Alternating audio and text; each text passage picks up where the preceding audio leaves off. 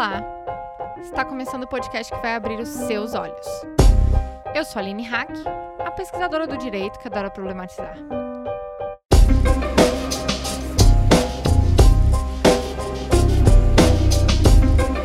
Se você ainda não conferiu a nossa parceria com a TM Store, a gente recomenda que você conheça essa marca. As coleções da TM são desenvolvidas para debater e levantar questões que gerem problemas sociais e a parte do seu lucro é destinada às causas sociais.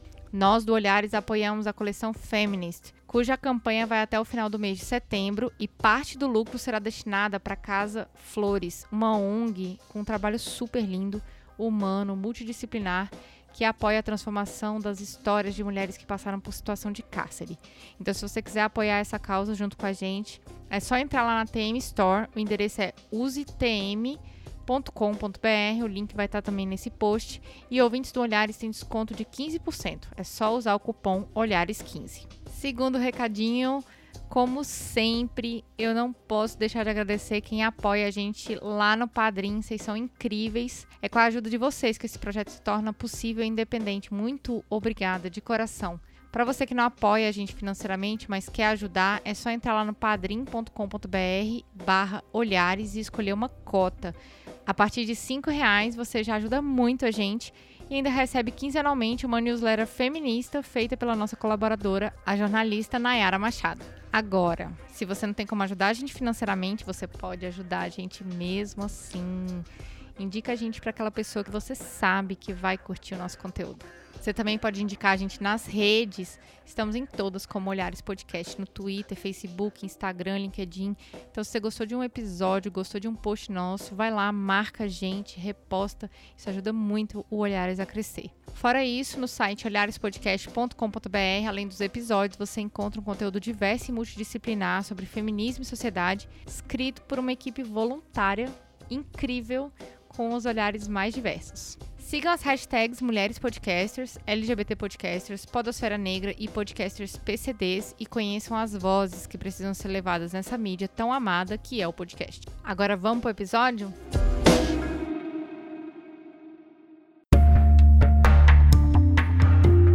Hoje nós falaremos sobre política criminal, direitos humanos e feminismo interseccional. As disputas das narrativas quando se fala em etiquetamento social, guerra às drogas, encarceramento em massa está presente na pesquisa e também na luta de mulheres negras.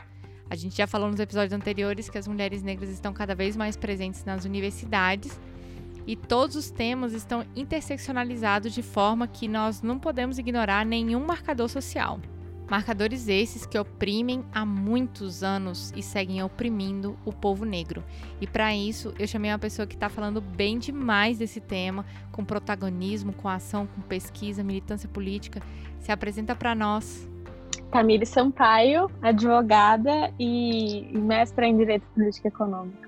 E juntas começamos mais um Olhares Podcast.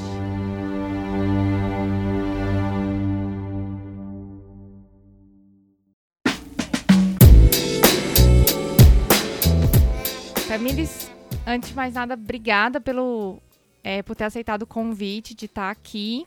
Sei que deve estar um pouco corrido aí nessa pré-candidatura é, em São Paulo.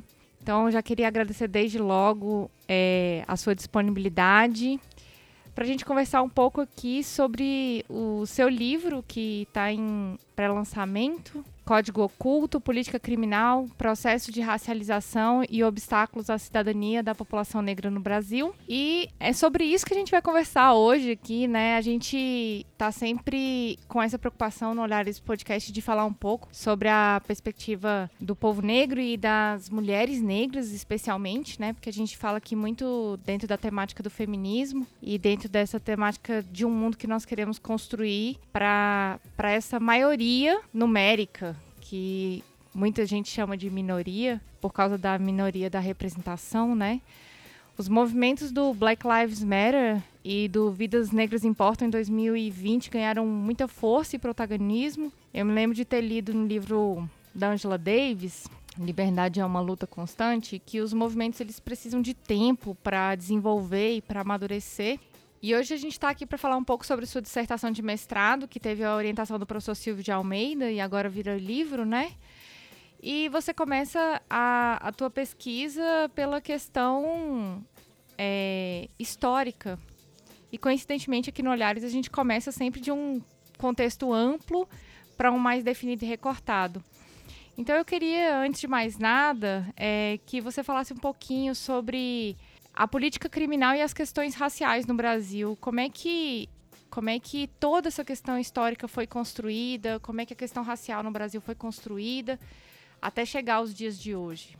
É, não, antes de tudo eu quero agradecer, Aline, pelo convite de participar é, do podcast Olhares. Para mim é um prazer estar aqui com você.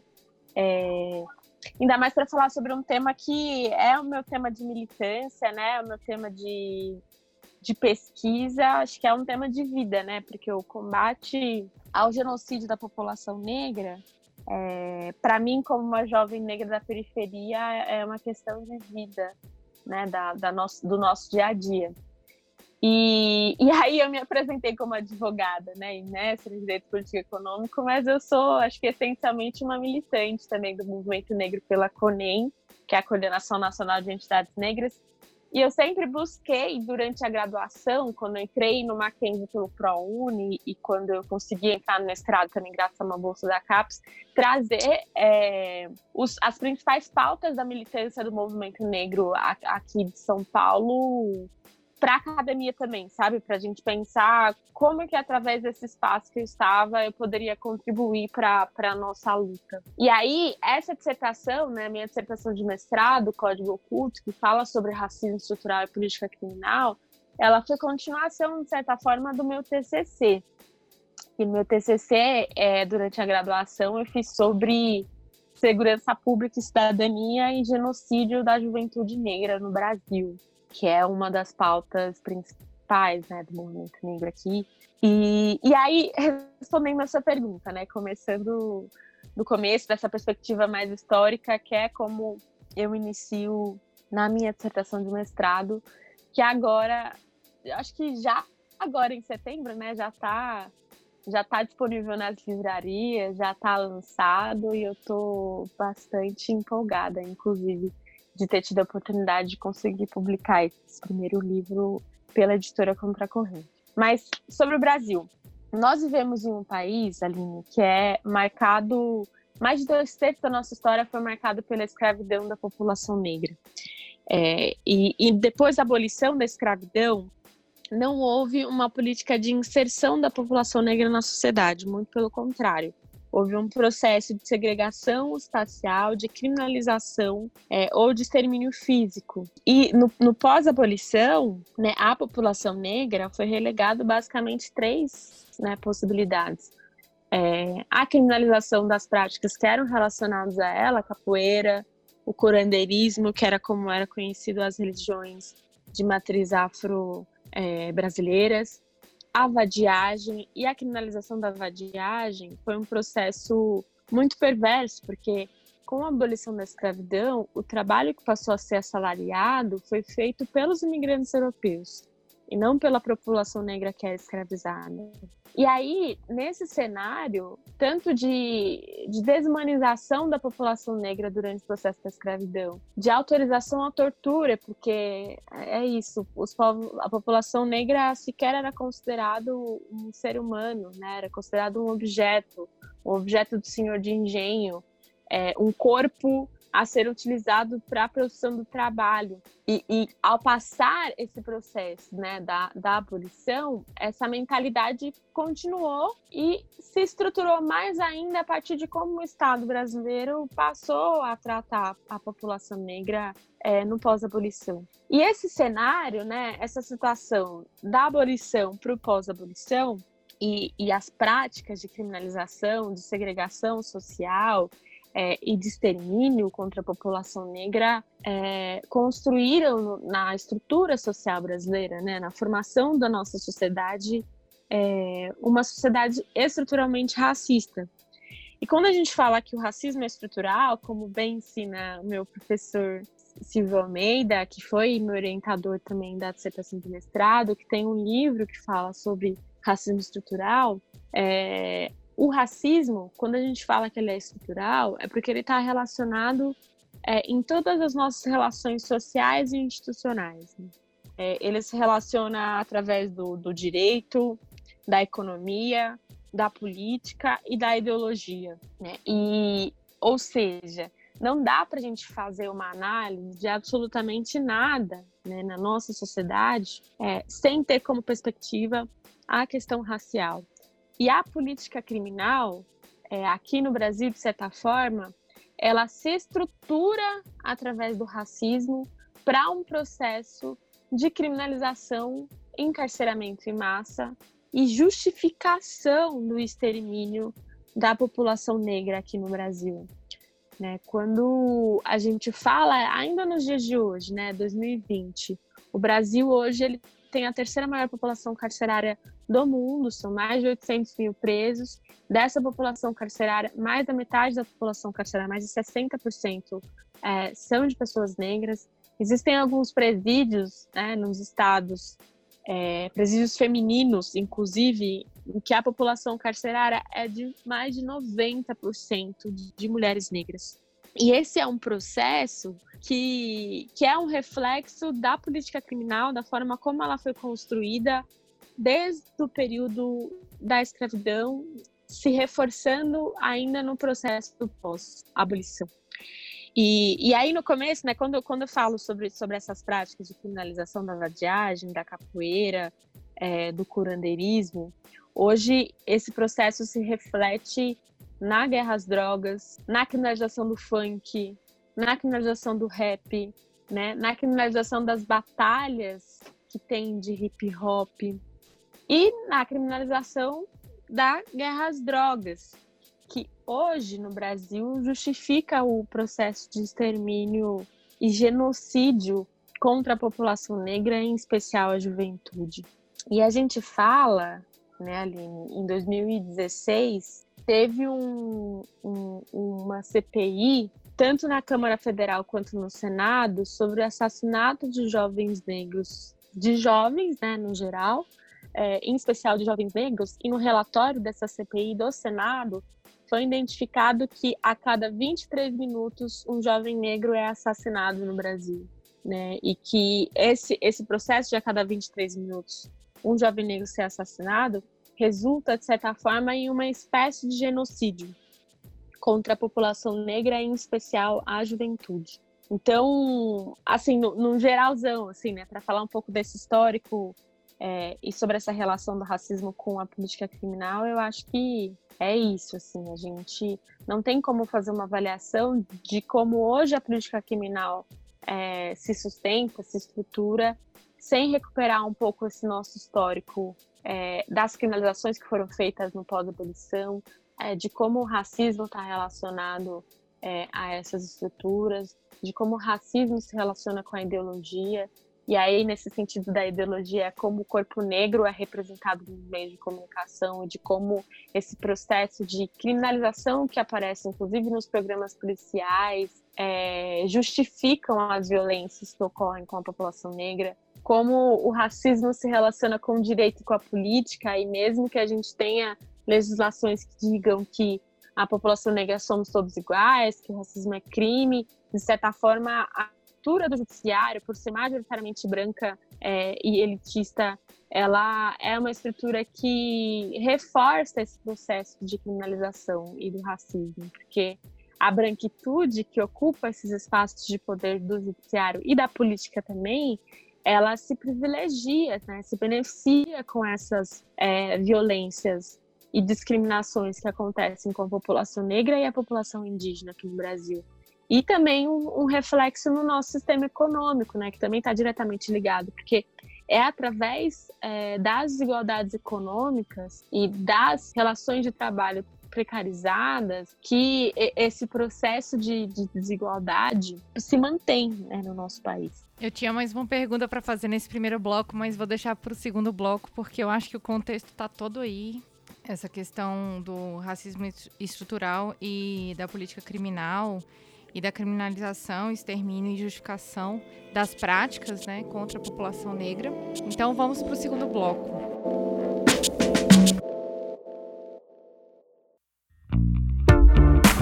Começando o segundo bloco, já que a gente já falou um pouco sobre esse contexto histórico, teve um, um termo que eu vi no seu trabalho, Tamires, que eu fiquei muito curiosa. Eu acho que é um termo que dá para a gente desenvolver nesse episódio, porque eu acho que tem tudo a ver, que é o termo etiquetamento social.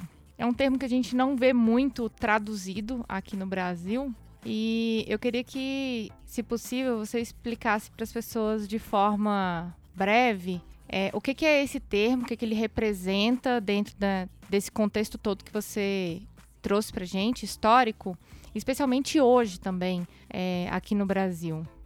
Então, Aline, é, a teoria do etiquetamento social, né, que é o labeling approach, é, é uma teoria que vem da criminologia, né, marcada pela ideia de que a, a noção de, do que é crime, né, ou quem é criminoso, ela é construída socialmente a partir de uma definição legal é, e de ações de instâncias oficiais de controle social e, e que está relacionado ao comportamento de determinados indivíduos.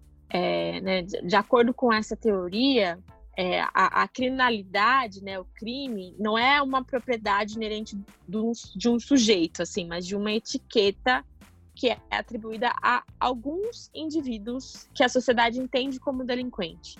É, ou seja, o, o comportamento desviante, né, o que é crime, ele só é considerado para quem é rotulado como um potencial criminoso. E aí, aqui no Brasil, se a gente for pensar nesse processo né, do etiquetamento linkado à questão do racismo estrutural, é, isso está diretamente relacionado sobre esse processo de, de criminalização da população negra é, e sobre como a população negra e periférica é, ela é criminalizada e como práticas, inclusive, é, que ocorrem nesse âmbito né, social periférico, negro, é considerado crime, mas em outros espaços não é. é e aí eu posso dar um exemplo assim, que para mim é um dos exemplos que durante a minha graduação era mais marcante, que é o seguinte, ali no Mackenzie, na Maria Antônia, é, esse processo de criminalização e guerra às drogas, por exemplo, é, ele fica muito escancarado como a polícia militar ela age com uma né, com uma parcela da classe média alta de forma diferente do que trata nas periferias, porque ali na Maria Antônia, num dia de aula normal, uma, você consegue ver uma série de estudantes é, fumando maconha, por exemplo, é, e a polícia militar passa ali e é como se eles estivessem ali para protegê-los, até cumprimenta e não faz absolutamente nada. Agora, se a polícia militar em um, um bairro periférico, em uma rua periférica, encontra jovens negros é, se fazendo a mesma prática, né, usando é, maconha, por exemplo, essa juventude negra, ela pode inclusive não só ser presa, como assassinada, porque esse processo da guerra às drogas na periferia é o que justifica a violência policial, a tortura e o extermínio físico da população negra. Então, é, essa ideia do etiquetamento, ela marca essa noção de como algumas ações, de certa forma, elas só são relacionadas e só são controladas para determinados indivíduos, né? E não para né, sujeito a qualquer a qualquer sujeito né, da, da, da sociedade. Tamires, você falando aqui, eu lembrando muito sobre, sobre Angela Davis, não tem como deixar de lembrar dela, né? Ela fala muito sobre essas questões também. E dentro de uma perspectiva do Olhares, é, a gente está falando muito sobre a sua pesquisa, mas eu gostaria que a gente contextualizasse também como é que funcionam essas disputas dessas narrativas, né? Você já mencionou um pouco sobre a questão das mulheres é, em situação prisional, que a gente até já fez um episódio aqui com, com a professora é, Soraya Mendes e com a, a professora Deise Benedito também, que a gente apontou também essa questão da, das mulheres negras, né?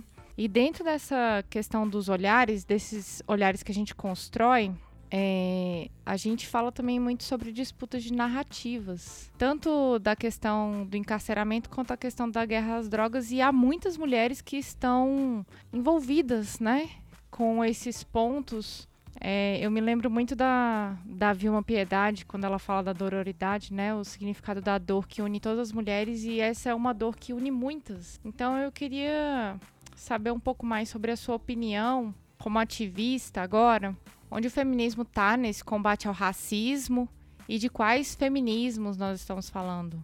Olha, é, eu acho que, enfim, o feminismo ele está diretamente relacionado ao combate ao racismo, porque não dá, pelo menos a perspectiva que eu acredito, que é a perspectiva do feminismo interseccional, do feminismo negro, que tem uma, uma análise né, da estrutura social e dessas violências como fundantes né, da, da nossa sociedade.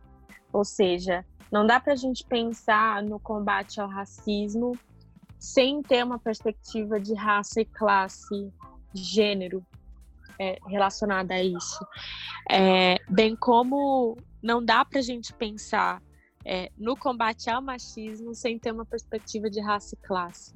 Então, porque quando a gente fala sobre transformação da estrutura, a gente está falando sobre uma transformação de todos os aspectos que eu comentei antes que o racismo está relacionado, né? O direito, a ideologia, é, a política, a economia, a cultura, né? De certa forma também. E, e a gente só consegue produzir esse processo de transformação tendo noção de como uma, uma questão ela está diretamente articulada, diretamente relacionada com outra, né? E você falou da Angela Davis, e aqui a gente tem Sueli Carneiro, é, tem uma série de outras pensadoras, é, a Winnie Bueno, é, a Patrícia Hill Collins nos Estados Unidos. A gente tem uma, uma série de, de feministas negras, né, de teóricas, militantes, revolucionárias, que nos ajudam a, a ter essa compreensão estrutural da necessidade da transformação da nossa sociedade a partir dessas perspectivas, né? E quando a gente pensa sobre política criminal, sobre direitos humanos, sobre combate ao racismo, né, nós, mulheres negras, a gente está na estrutura da sociedade brasileira, né? É, e a Angela Davis, ela tem uma frase que eu gosto muito, né, que fala sobre como quando as mulheres negras se movimentam, toda a estrutura da sociedade se movimenta com ela. Porque se nós estamos na base dessa pirâmide social, é, por essas questões de violência de raça, gênero e classe social, é, a, a, a, transformação do espaço político, econômico e social que a gente ocupa, ela gera uma transformação na pirâmide como um todo, né, na estrutura social como um todo. E aí, nesse sentido, é muito importante, é, Aline, é, a participação de mulheres no processo de não só de decisão, de formulação, mas de, de aplicação, assim, sabe, de execução das políticas é, sociais, das políticas públicas, porque é através do nosso olhar, fazendo um pouco uma brincadeira, né, com o nome do, do podcast, é através do lugar de fala que a gente ocupa, é, é, através da, da posição na estrutura social que as mulheres negras estão, que a gente consegue ter uma perspectiva é, de mudança e de transformação maior. E é um pouco essa a ideia né, do feminismo negro, assim, sobre como é, essas nossas vivências, essas violências estruturais, é, essa nossa dor, ela também nos coloca em uma posição é, de revolução e de luta e de transformação diária. Porque, como eu comentei um pouquinho antes também, né? É, a luta contra o genocídio, a luta contra o racismo, a luta contra essas desigualdades fazem parte da nossa vida, né? A gente vive e respira a luta todos esses dias, né, da nossa vida. Sair de casa, né, o ir trabalhar, é, o andar na rua, em todos esses aspectos, a, a, a, relação com a família, a relação com a nossa vizinhança, a relação com a militância, é, em todos esses aspectos, né, esse processo e a necessidade de mudança, ela tá, tá relacionada, sabe? Nossa, eu tô aqui me sentindo inspirada por você, Tamires. Acho que eu acho que esse bloco fechou maravilhosamente bem com esse incentivo para todas as mulheres se unirem dentro desse espaço de militância e da importância de, de estarmos juntas nesse espaço, né? De estarmos a, agindo juntas com com esse feminismo interseccional que, que fala sobre esse processo, esse processo de, de combater as desigualdades. E vamos para o terceiro bloco. Bora!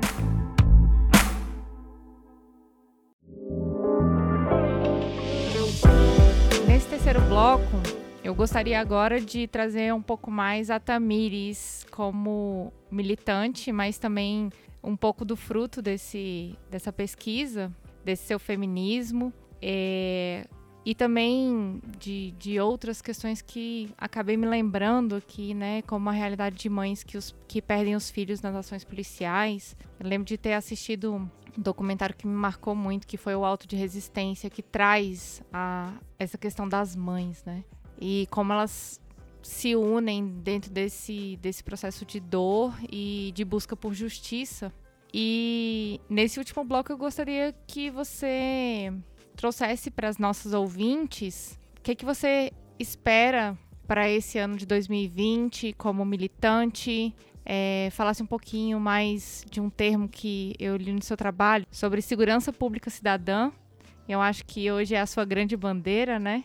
E das perspectivas que você encontra e também das, é, dos desafios como pré-candidata. É, não, eu, eu, só diria que o feminismo não é meu, não. O feminismo ele é nosso, é isso. Essa, essa perspectiva é, é, é, tudo nosso. É, acho que essa perspectiva né, do feminismo interseccional, é, ela, ela passa inclusive por pensar o coletivo e não só no, no individual, né? Sim, mas foi no sentido, o sentido que eu falei também, foi, é, é porque a gente acaba criando também uma visão muito própria do, do feminismo que nós queremos é, militar e construir, né? Foi nesse sentido que eu, que eu perguntei qual o feminismo da Tamires. É, mas falando sobre, sobre esse tema, né? Sobre segurança cidadã, sobre como o feminismo. É, na realidade, eu, eu acho que no movimento negro, para quem é militante do movimento negro, isso fica muito escancarado, né? Como as mulheres negras são sempre as lideranças que estão na linha de frente é, da formulação das lutas e da organização, né? Das, das entidades como um todo, né? Aqui no Brasil, faço parte da CONEM, é, mas tem o MNU, a UNEAFRA, o Negro, né? Coalizão Negra por Direitos Agora, Convergência Negra, enfim, é, desses diversos movimentos sociais, a participação das mulheres negras são sempre é, fundamentais. Né? E, e, e, essa perspectiva de segurança cidadã, como eu, eu coloquei, a primeira vez que eu tive contato né, com essa ideia de segurança cidadã foi na graduação, tanto que o meu TCC fala um pouco sobre isso, e aí eu tento aprofundar um pouquinho mais no mestrado. E, e é uma perspectiva que está relacionado a gente pensar a segurança pública não na chave de como historicamente ela tem sido construída aqui no Brasil, né? Que é numa chave de manutenção da ordem, que é manutenção da estrutura social, do status quo, é, junto com um processo de prevenção de riscos, que está relacionado à criminalização da periferia da população negra. É, e essa chave de manutenção da ordem e prevenção de riscos, aliada ao processo né, do racismo estrutural, ela faz com que exista um, um, uma, uma, política sistemática de criminalização, de encarceramento e de extermínio da população negra, né? É, de proteção de uma parcela da sociedade em detrimento é, desse processo de genocídio. E, e a segurança cidadã, ela é uma perspectiva de segurança que entende é, que a segurança pública ela deve garantir a realização dos direitos da população como um todo. É, deve garantir o direito à vida, o direito à liberdade, à, à cidadania. E então, pensar em segurança cidadã é pensar em combate às desigualdades sociais, é pensar em fortalecimento das políticas sociais, é pensar em, em geração de emprego e renda, é pensar em moradia digna, né? em acesso à educação, em acesso à cultura e lazer nas periferias, em acesso à saúde, pública de qualidade é, nos bairros periféricos, que são majoritariamente negros. Então, é, é, é pensar em participação e controle social na formulação e na execução da política de segurança é, nas cidades e nos territórios também. Então, é, eu, eu falo um pouco sobre segurança cidadã muito como uma, uma das possíveis respostas é, para o combate ao genocídio, porque a gente pensar em segurança cidadã, pensar na estrutura da, da cidade, né, e da sociedade, pensar em como a gente constrói uma sociedade segura de fato para todos, não pensando na repressão, né, depois que algum crime, determinado crime aconteceu, depois é, que, que essa ação, né, violenta aconteceu, mas pensar antes, né, sobre como o combate à desigualdade, como a, a realização e a garantia dos direitos de fato para a população como um todo é, gera uma sociedade segura para todos e todas, né? Gera uma cidade segura para todos e todas. E as suas perspectivas e desafios como pré-candidata?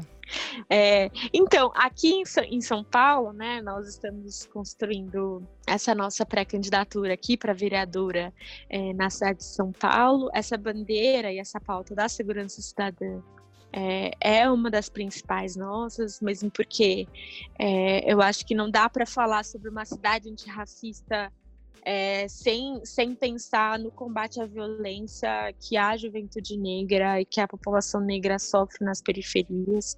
E aqui em São Paulo, em específico, né, com o governador Dória, o governador Dória, quando ele foi eleito, ele já disse que a polícia militar, na sua gestão, ela ia atirar para matar. E de fato a polícia militar está atirando para matar. O índice de assassinato contra é, a população periférica paulistana aumentou mais do que o dobro do ano passado para cá. É, aqui, esse ano, durante a pandemia, a gente vem acompanhando é, casos de adolescentes negros sendo assassinados na porta de casa.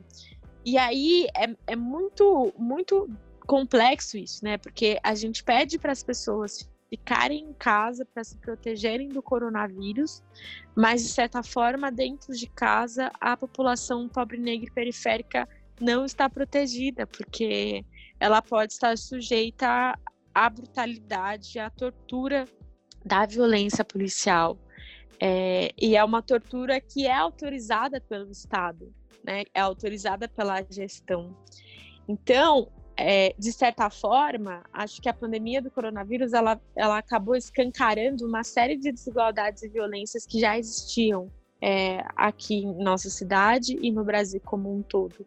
E, e escancarou essa política de morte a qual a periferia e a população negra está submetida já há muitos anos. É, não à toa, quando o número de casos confirmados e o número de mortes por coronavírus passou a explodir nas periferias, o, o, o Dória, o Covas, eles passaram a, a, a, querer que a cidade voltasse ao normal, né? Que os comércios reabrissem, que as coisas, enfim, que a atividade econômica é, retomasse, porque de certa forma, para essas gestões, é, a morte na periferia é de fato a normalidade, né? Então, a gente está construindo uma pré-candidatura, uma pré-campanha que tem uma perspectiva de que para resbater essa política de morte que é que nos é colocada, é necessário construir uma cidade antirracista e o bem viver em SP, né? O bem viver como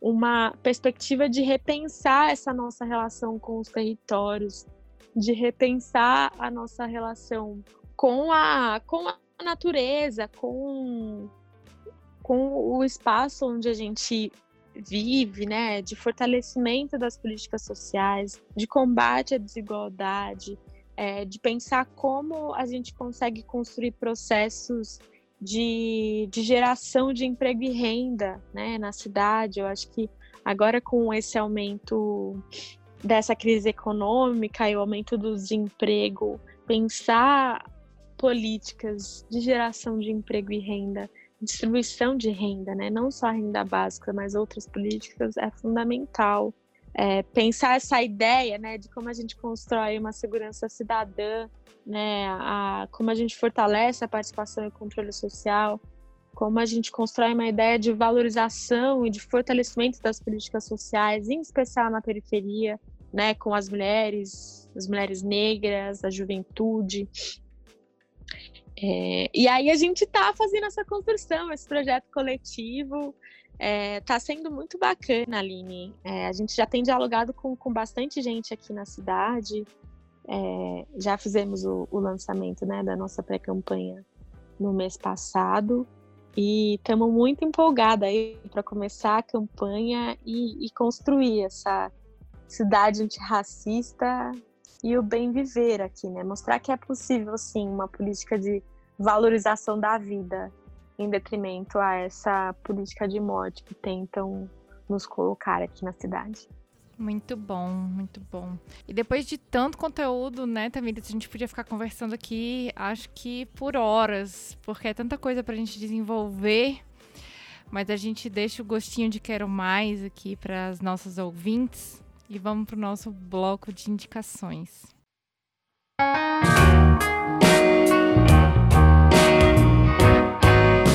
Começando o nosso bloco de indicação, um momento que nós pedimos para as nossas convidadas trazerem um pouco mais de conteúdo, trazerem alguma indicação inspiradora.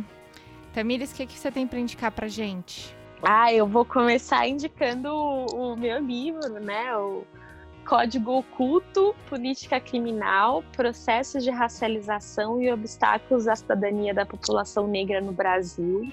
Ele é um livro que é, foi editado pela editora Contracorrente, já está em venda, já está disponível acho que nas livrarias, é, em especial aqui de São Paulo, mas fora de São Paulo dá para comprar pela internet. Eu estou bastante empolgada, é um livro que foi resultado da minha dissertação de mestrado, que a gente falou um pouco sobre ela hoje, né? Fala sobre racismo estrutural, sobre política criminal sobre genocídio da população negra e aponta um pouco a segurança cidadã como uma das possíveis saídas né, para a construção de uma sociedade mais, mais justa e mais igualitária. A minha segunda indicação vai ser da Michelle Alexander, um livro que é a nova segregação racial, a nova Jim Crow é, que é, foi um dos meus marcos teóricos durante o mestrado, e, e ela fala sobre como a segregação racial nos Estados Unidos ela foi ela se ela permanece mesmo após a abolição da escravidão né? É, se inicia com a escravidão depois a partir das leis de Jim Crow e hoje é, através da guerra às drogas nos Estados Unidos né? Tem análise que ela faz dos Estados Unidos, ela dá para fazer muita comparação com o que acontece, o que aconteceu é, com a população negra aqui no Brasil. É um livro incrível.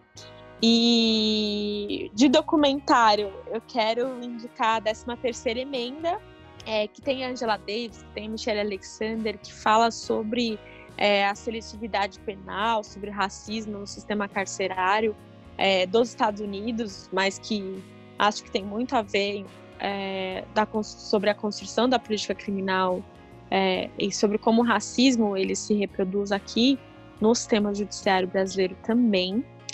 E, e por fim, um outro documentário que é daqui, que é o Mães Livres, que é um documentário que conta a história da maternidade dentro e fora do cárcere, é, pelo olhar de cinco mulheres que tiveram suas vidas marcadas pela seletividade do sistema de justiça criminal brasileiro.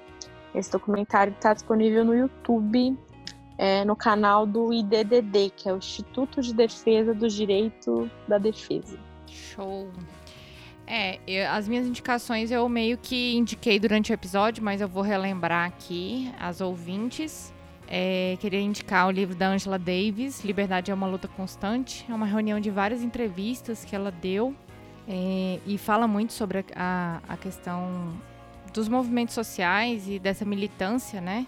Anti-encarceramento, é, drogas. É, também queria indicar o livro da Vilma Piedade, que, gente, que eu mencionei também em um dos blocos, que se chama Dororidade, da editora Nós. o documentário Alto de Resistência, que fala de mães que buscam por justiça no Rio de Janeiro, de jovens mortos pela, pelas batidas policiais nas periferias. E vou indicar também o episódio com a professora Soraya Mendes e Deise Benedito, que fala sobre mulheres em situação prisional. É o episódio número 10 do Olhares. Eu acho que completa bastante isso que a gente está conversando aqui, esses assuntos, né?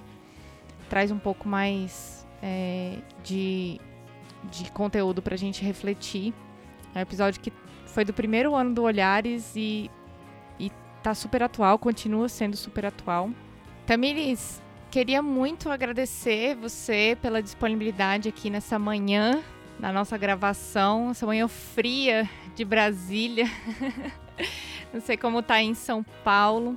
É, queria que você trouxesse para o pessoal aí onde é que a gente pode encontrar você nas redes, saber um pouco mais sobre a sua pré-candidatura. Então, nas, nas redes sociais eu tô no, no Instagram e no Facebook como arroba soltamires.sp e no Twitter, arroba soltamires underline sp, é Tamires Sampaio.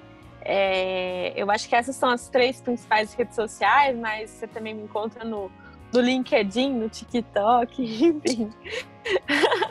é, lá nessas redes a gente tem falado um pouco né, sobre esse nosso projeto é, de bem viver para a cidade de São Paulo. Tenho dado algumas, algumas entrevistas, vídeos, cards informativos. É, então, quem quiser continuar esse nosso bate-papo aqui que a gente fez no podcast, só me procurar nas redes sociais, me seguir, compartilhar, mandar mensagem, que a gente continua. Eu quero agradecer Aline, adorei participar do podcast, dessa conversa aqui, nessa manhã fria, como você mesma disse. É, mas falar sobre esses temas, né, e inclusive pensar sobre como através desses diálogos a gente vai conquistando mais gente, né, para essa nossa luta, aquece o nosso coração, né, nessas manhãs frias. Então, muito obrigada pelo espaço e pelo convite. Ah, tirou as palavras da minha boca. Eu também ia falar que esse, essa nossa conversa aqueceu meu coração também, meu coração militante de um mundo que nós queremos construir, né? E nós queremos também agradecer a você, ouvinte, por escutar o episódio até aqui. Nós fazemos todo, todo esse conteúdo com muita dedicação e carinho. Queremos que o nosso conteúdo realmente faça diferença na sua vida. Se você gostou do episódio, compartilhe o nosso projeto. tenho certeza que tem alguém que você conhece que vai adorar ouvir o Olhares. Nós estamos em todas as redes como Olhares Podcast. O nosso site é olharespodcast.com.br. Você pode escutar os nossos episódios no Spotify, iTunes, Google, YouBook, Deezer e qualquer outro aplicativo de podcast. Nosso podcast é quinzenal, todas as quintas-feiras. Acesse o nosso site, assine o nosso feed e vem ver o mundo de um jeito diferente. Olhares Podcast, só de ouvir, dá pra ver que é diferente. Obrigada, pessoal.